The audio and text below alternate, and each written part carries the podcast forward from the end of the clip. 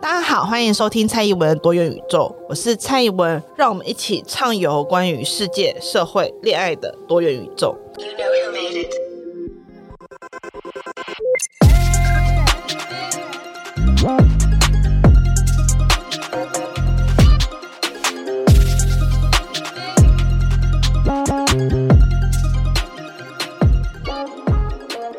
欢迎收听蔡宜文多元宇宙。先跟大家坦诚，今天这集我没有写脚本。今天这集呢是蔡宜文的 Too Much Information。那为什么会突然想要录 TMI 呢？其实是今天这集本来应该是要录恋爱 QA 的，但是因为订阅群组内最近正处于一个有一点点受到网络上影响，然后情绪很也不能说低落啦，应该说是很能共感。到整个社会的悲伤的一个状态，很多人就觉得一直看到这类的讯息，然后如果你身边的环境又是不是很舒服的环境的话，你就是这阵子可能会觉得很痛苦。那我就想说，如果我最近又在讲一些很痛苦或者是很需要一点情绪来承受的议题的话，可能大家会觉得有一点点的。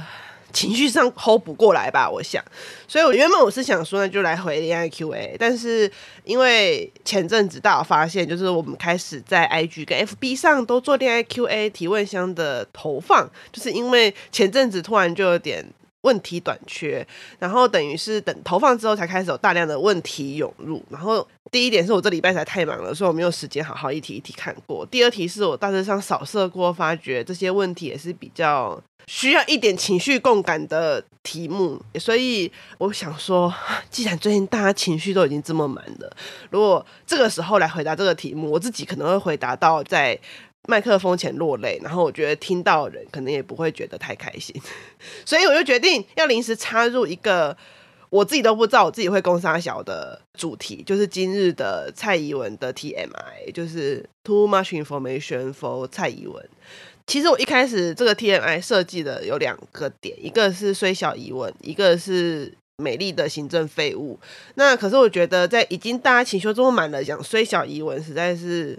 没有什么意义，所以我就决定要跟大家聊聊，就是作为一个美丽的行政废物，到底有多么的废。就是我本人，呃，每个人在年轻的时候都会有黑历史嘛，就是会有一个你非常担心你以前的同学或同事出来爆料你的黑历史。那呃，有些东西就是其实没有那么黑，有些东西你也没有那么担心。那我个人有一个，如果以前的同事在这个时候出来爆料我，例如说我要选举，哎。虽然我没有要选举，说比喻，就是如果哪一天我要选举，或哪一天我要领诺贝尔奖，都好遥远。然后我以前同事出来爆料我说，蔡宜文他真的是一个行政大白痴、大烂人，拖累我们全部的人，那我就会出来开记者会，哭着道歉说，真的是行政大废物。嗯，为什么要说是美丽废物呢？美丽是我自己加上去的，因为总觉得已经废物了，如果人再长得丑的话，就太悲伤。所以呢，作为一个行政大废物，我到底有多么的废呢？就是我的最高纪录，光是报账，我曾经有最高纪录就是被退回来八次。而且大家一定会觉得，是不是主机室很鸡巴，就是故意要刁难我，刁难了让我退回来八次。但我要跟大家讲，就是在这件事情上，主计室是无辜的，因为我自己退回来了八次，没有一次我的加总是正确的。然后这时候经纪就能说吗？你不会用 Excel 加总吗？对，聪明的孩子，你猜对了，我会用 Excel 加总，但是我厉害的在于我加了八次，我在 Excel 的表格上加了八次，八次都是不一样的答案。那我把 Excel 的档案自己拿出来，再用计算机打了八次，也都是跟 Excel 表格不一样答案。也就是说，AKA 同一份账我打十六次，有十六次不一样的答案。最后是我们当时单位的会计受不了，他直接把整笔单据拿到我面前，一笔一笔的。跟我讲怎么去看那个账单，然后看那个单据，然后跟一笔一笔帮我 key 到 Excel 过后，这个账才是算对的。所以大家就了解，就是我作为一个行政废物是真的很废。当然，我要回到一个社会学家的开头，就是作为一个行政废物是怎么被养成的呢？那我就要说一件事，就是我觉得我会成为一个行政废物有两点，一点是确实啦，大学没有人教。怎么做行政嘛。那我在大学的时候，当然你有跑社团，然后你有跑一些社会运动，然后有跑一些基本的学生活动，理所当然应该是要碰行政的。但是呢，我的行政废物的养成计划第一步，确实是跟美丽有一点关系，就是因为我的。时任男友呢，是个行政能力非常非常强的男子，就是他是那种绝对不会算账算八次错就算了，他可能会在我算第一次账的时候，他就已经算好他自己那一份，还反复确认好那一种。总而言之呢，因为我的时任男友是个非常强大的行政人才，所以我们在跑任何跟学校运动有关，申请学校经费啊，从读书会啊到所有东西，几乎都是他在处理的。那我都只要出嘴巴跟脸就好了。所以，美丽的行政废物也是一个很合理的称呼吧，就是御用美貌，让我的时任男友帮我呃处理了所有行政的事务跟琐事。那刚出社会过后的第一个工作，很尴尬的事情，其实是我去。做这个工作的时候，我的前任，反正他是一间很小的企业体，很小的企业体。然后我的前任已经离职一段时间了，所以那时候带我的其实是其他部门，因为他就是那种小型的。企业，所以简单来说，就是他都几乎部门都是一人到两人部门。那我那时候去的时候，我那个部门因为是一人部门，可是我的前任已经离开很久了，所以其实跟我交接也是另外一个部门的人。那那个人其实也是一个非常厉害的人，他就是那种属于办事很干练，然后无论在行政或本质上都非常厉害的一个女性。然后我觉得就是因为她本人应该就是非常非常干练，所以她常常会觉得我问她的问题都是一些很像白痴问的问题吧，我想，所以她其实不会很。细致的去教一个刚出研究所的人怎么去处理一些真正琐碎的事情，例如我讲的最明显，就那时候记得要发公文，可是我这辈子从来没有发过公文，就是我在做那份工作的时候，这辈子从来没有发过公文。于是我当然就跑去询问了那个前辈，就那个前辈就以一种就发公文啊，你不会吗的那个态度回应我，然后我想说怎么办？发公文是一个人生必须要学会的东西，或者是是一个。我应该要会的技能吗？所以因为他这样子回应我，我就也不敢再问他第二次。但是我真的不会发公文，然后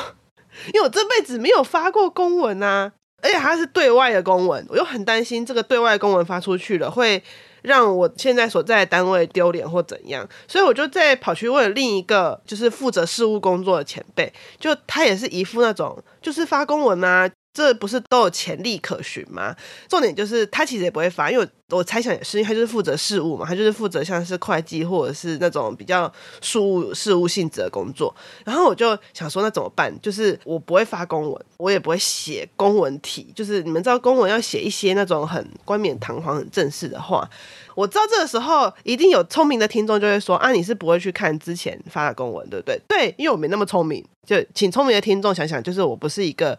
那么聪明的人，就是我是个行政白痴，所以作为一个行政白痴，完全没有想到我要去翻找之前的公文这件事情。对这件事情，我真的很值得被批评。就是请各位聪明的听众，可以在内心里面开始批评行政白痴如我。昨天之后我就慌张了非常久，就上开始上网 Google，对 Google 是我们的好朋友，就是打如何发公文给圈圈圈，就是我发公文单位。想当然，我就找到了一些公文的范本。我就用了我假想的方式去写出了一个假想的公文，想当然那个公文非常的惨不忍睹，就是 我不知道怎么形容，因为我不想要透露出 营业机密，非常的惨不忍睹。然后我就被我上司骂了一顿。可是呢，大家想看，我那时候是一个刚从社会所毕业、年轻气盛、充满了劳权意识等等等等的愤青，然后愤青如我，非常的愤怒，因为我觉得。好啦，其实我今日也确实这么觉得。我先讲，我今日也确实觉得我那一份工作的单位，他从主管到上面老板都没有做好员工训练，因为我等于就是不用就被丢进去里面，然后他就期待我做好我应该要做的工作，但是我没有被进行相关的训练，包含流程这些东西，其实都是应该要有一个完整训练跟我说，哎，你要怎么做，以及如果说我要找公文的历史资料的话，我要去哪边找这些历史资料，我可以从哪边可以。得到这个学习的机会，但是如果是今日的我，可能就会好好的坐下来，认认真真的去跟他们讨论，说我没有得到这些资讯，我也没有得到这些训练。可那时候我各位是个初出社会的社会所愤青，所以我非常非常火大，以及非常生气，就觉得我被职场我被剥削了，就是我觉得我被要求了根本就不是我的错误的错误，就是我明明就有办法做好这件事情，只要你好好跟我讲我要怎么做，我明明就有办法把这件事情做好。那为什么你不好好的先教育我，之后再跟我说我该怎么样去做，然后最后才责备我没有做好？后来有很多很多的事情、啊，就是反正总之，大家也可以听得出来，它不是一个很优渥，也不是一个有办法好好对待新人的职场。Anyway，总之我很快速的就从这间公司离职，所以我也要在这边跟大家说一件事情，就是如果有新鲜人或者是年轻人来听这个 podcast 的话，就是总是会有人跟你说什么第一份工作如果待不满三个月啊，待不满一年啊的话，就是会找不到下一个工作，这是骗你的。因为我第一份工作就没有待满三个月，但是坦白跟大家讲，我的求职生涯其实是一路蛮顺遂的。就是当然也是有没有应征上的工作，也是有我很想去但是没有成功的工作。但是基本上来讲，一路走来，我的工作路除了我自己决定要走，就是我自己决定我要最后去念书，然后去创业，中间有一段空档之外，我的求职路其实一直都是蛮顺的。我我都会用我自己的经验跟年轻人说，不要太害怕离职，不要太害怕去下这个决定，就跟分手一样，就是不要觉得好像我离职，我离开了工作，我就是糟糕的，因为有些地方你就是知道你跟他不适合，也不是他那个地方就是很烂或者怎样，而是你就是不适合那个工作文化，你就是跟那个工作文化没有办法咬合在一起，然后你做得很辛苦很痛苦。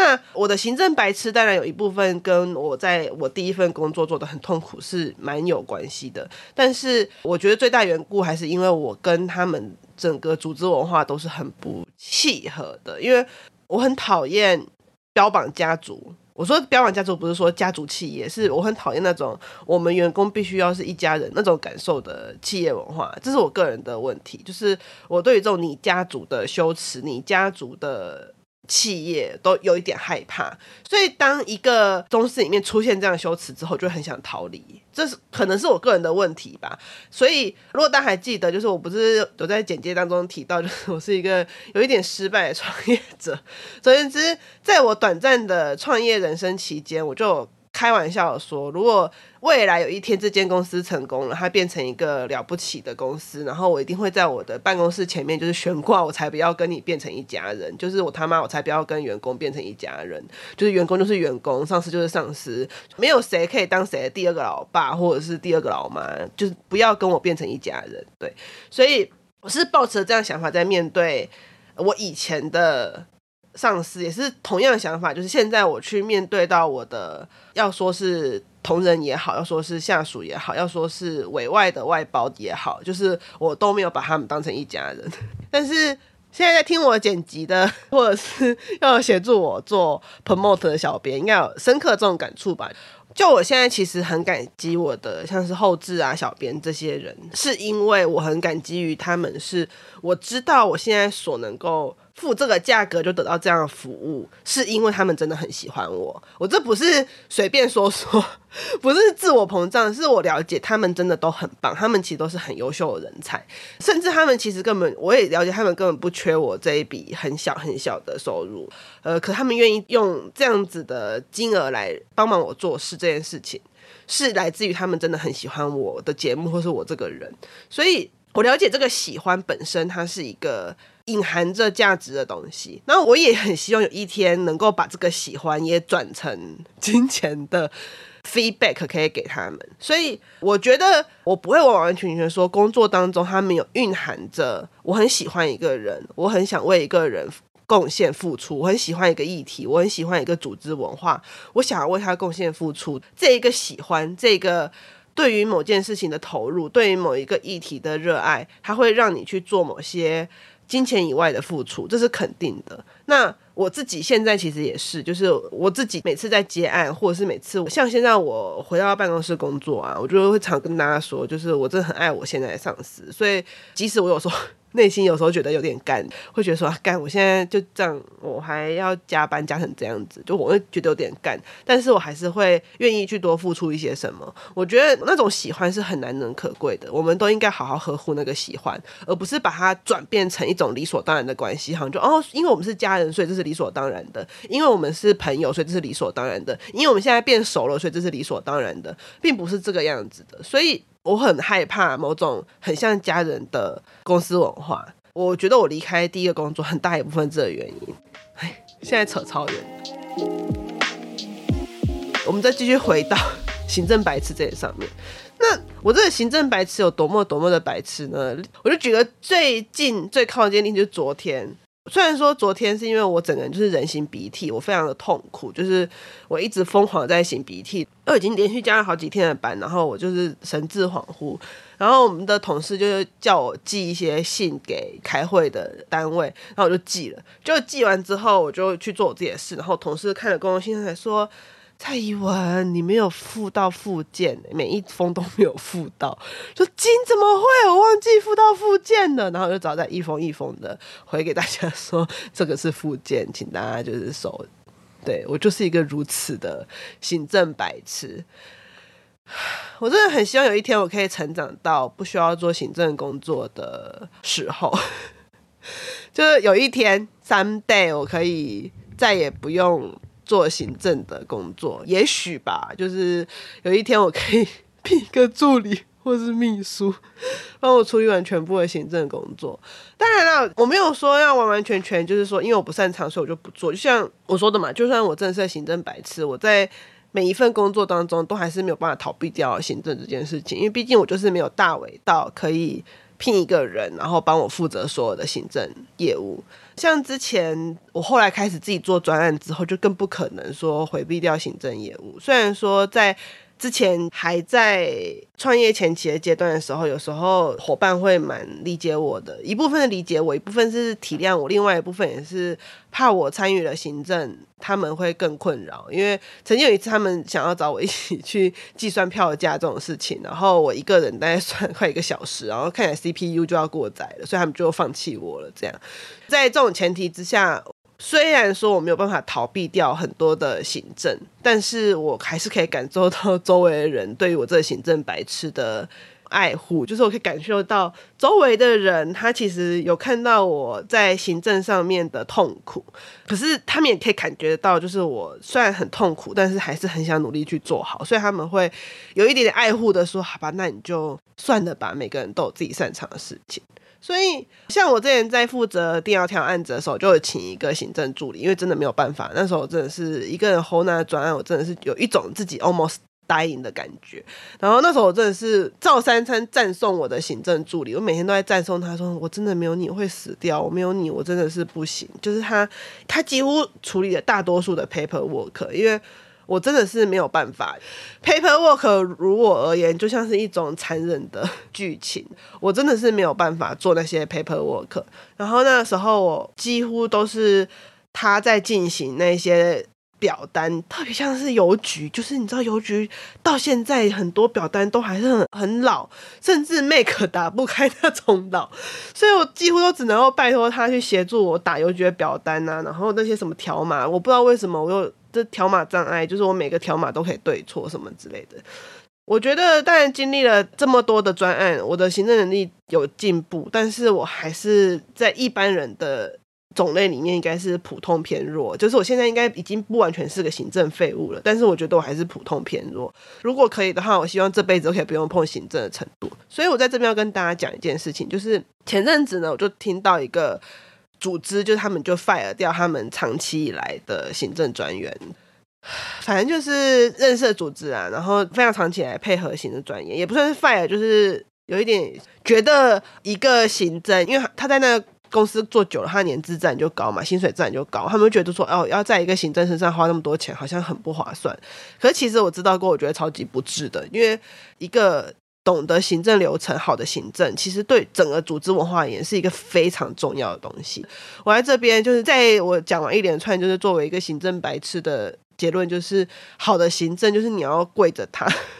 请他一定要留在公司里面，因为有一个好的行政、好的窗口、好的这种事务的人员，其实对每个组织而言的运作都是一个最最最重要的人才之一。当然你会说，哦，我的组织里面要有。例如说，如果你今天是 NPO，你要有倡议的人才，你要有跑议题的人才，你可能要写文章的人才，这些人是会被外界所看到的。他可能是一个 NPO 里面的 icon，它可能是一个 logo，而在公司里面你会有业务嘛？你业务可能是出去拉钱，他是这个公司里面最主要在拉钱进来的人。那你在一些新创里面，这种独角兽里面，很常会出现一个所谓的了不起的人，就是一个。贾博士也不算新创，可是我一种就是像贾博士这种，就是一个像是最近黄仁勋等等，就是公司里面会出现一个 icon 的这个人物。那这些人当然很重要，例如说，在一个科技公司里面，工程师当然是至关重要的。但是不要忘记，如果没有这些事物去维系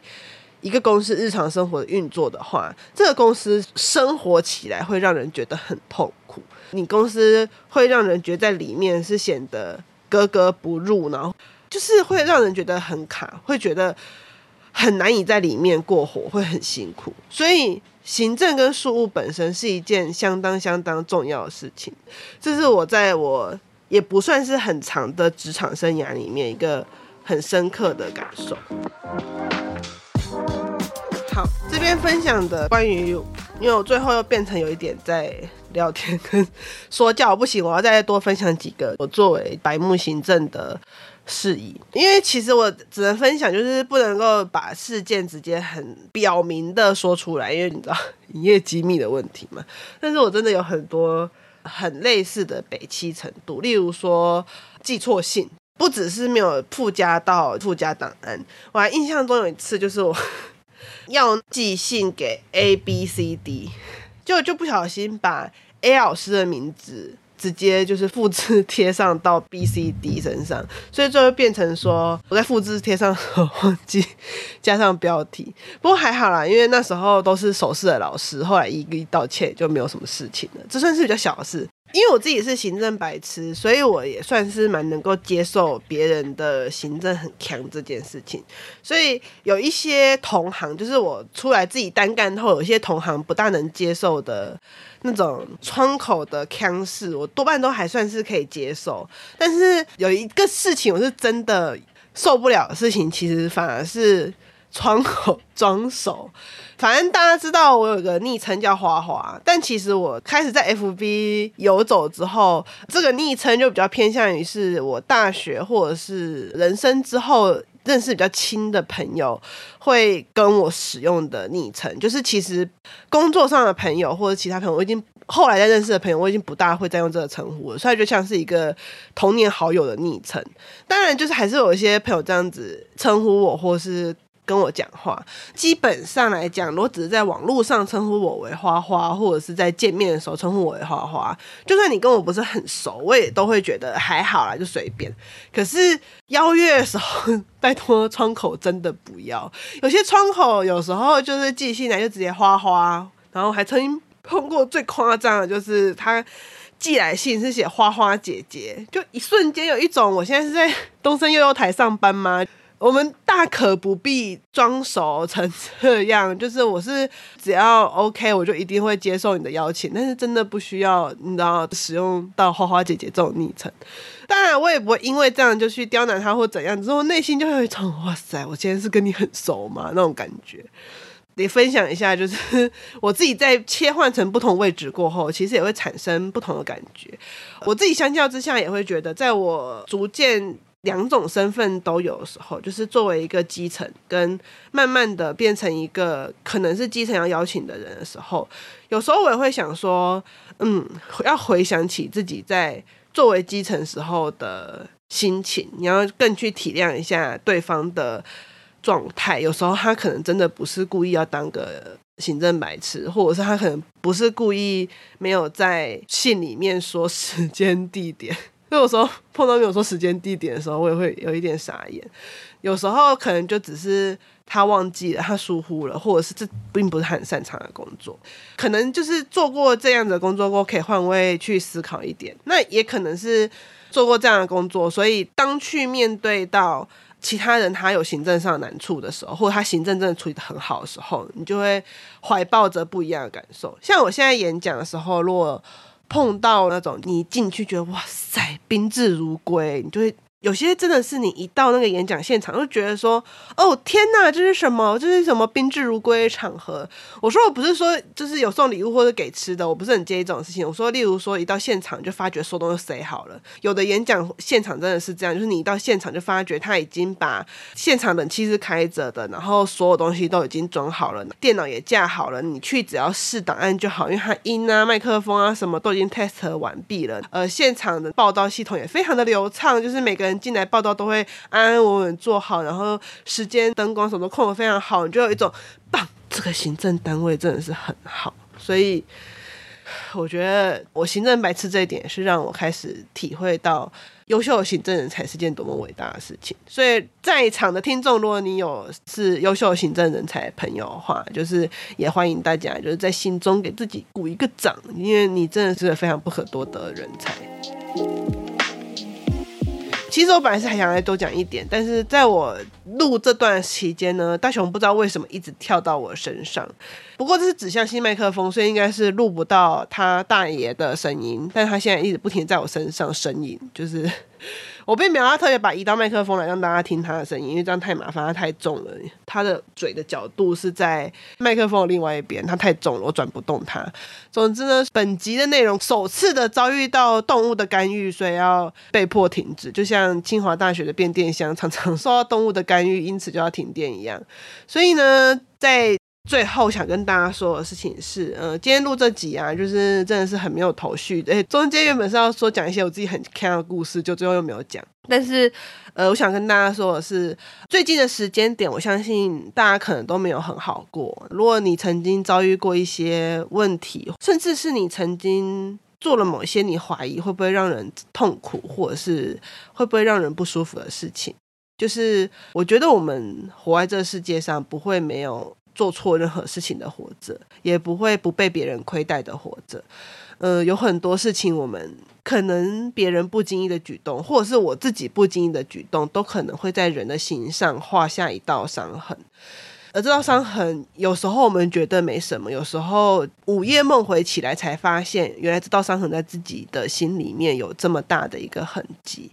我们的教育很常教导我们要。自己去愈合那道伤痕，或者是先去想想是不是我的问题，我被排挤是不是我的问题，我被霸凌是不是我的问题，先去质疑自己，然后再去质疑别人，这是我们的教育很常期待我们优先学会的事情。但我自己觉得这个期待本身就是有问题的，就是我已经受伤了，然后我要先检讨我自己，我才能够。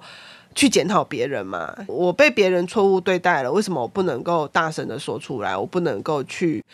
跟那个人说你错误对待我了。我希望你之后不要再这样对我。那换个角度来说，我觉得对于你可能觉得自己的行为曾经造成别人受伤的人也是一样的。有很多人内心可能就是在想说，为什么当初你不愿意？跟我直说，为什么你不跟我说？我这个行为会伤害到你，我这个行为会对你造成伤害。很多人可能内心也在这样想。我这边所讲的都是有良心的人哈，我这边所讲的都是对于自己的行为，对于自己造成别人受伤而会感到。伤痛的人，那我觉得有些人不在我这边所讨论的范畴内。有些人就是你知道，你强吻别人还说我断片那一种，我觉得不在我这边所说的范畴内。我说的人是你真真实实的会去思考自己的行为如何对别人带来影响的人。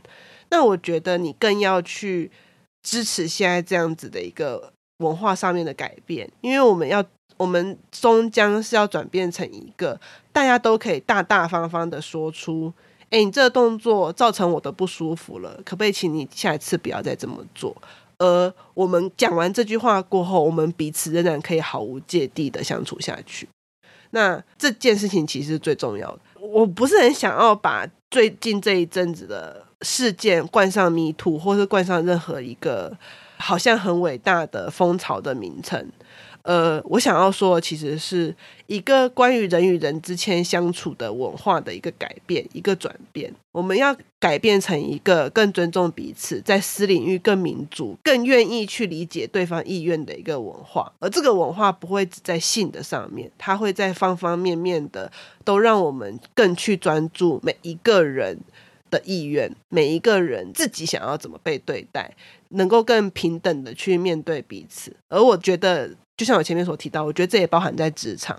虽然说职场上面一定会有所谓的科层体制，可能会有上下属的关系，可能会因为职权而有所谓的不同的责任归属、不同的义务归属，但是最终都是我们要有办法的好好的去对待彼此，并且去尊重大家的意愿，去尊重每个人都发展自己生活的可能性跟一个完整的个体。这件事情回到劳动权益，回到所谓的原住民权益，回到所谓任何一个个体的发展都是一样的。那希望今天这集可以让各位旅伴、各位旅客们稍微心情好一点，快乐一些。那我最近开始就是因为受到了小编的蛊惑。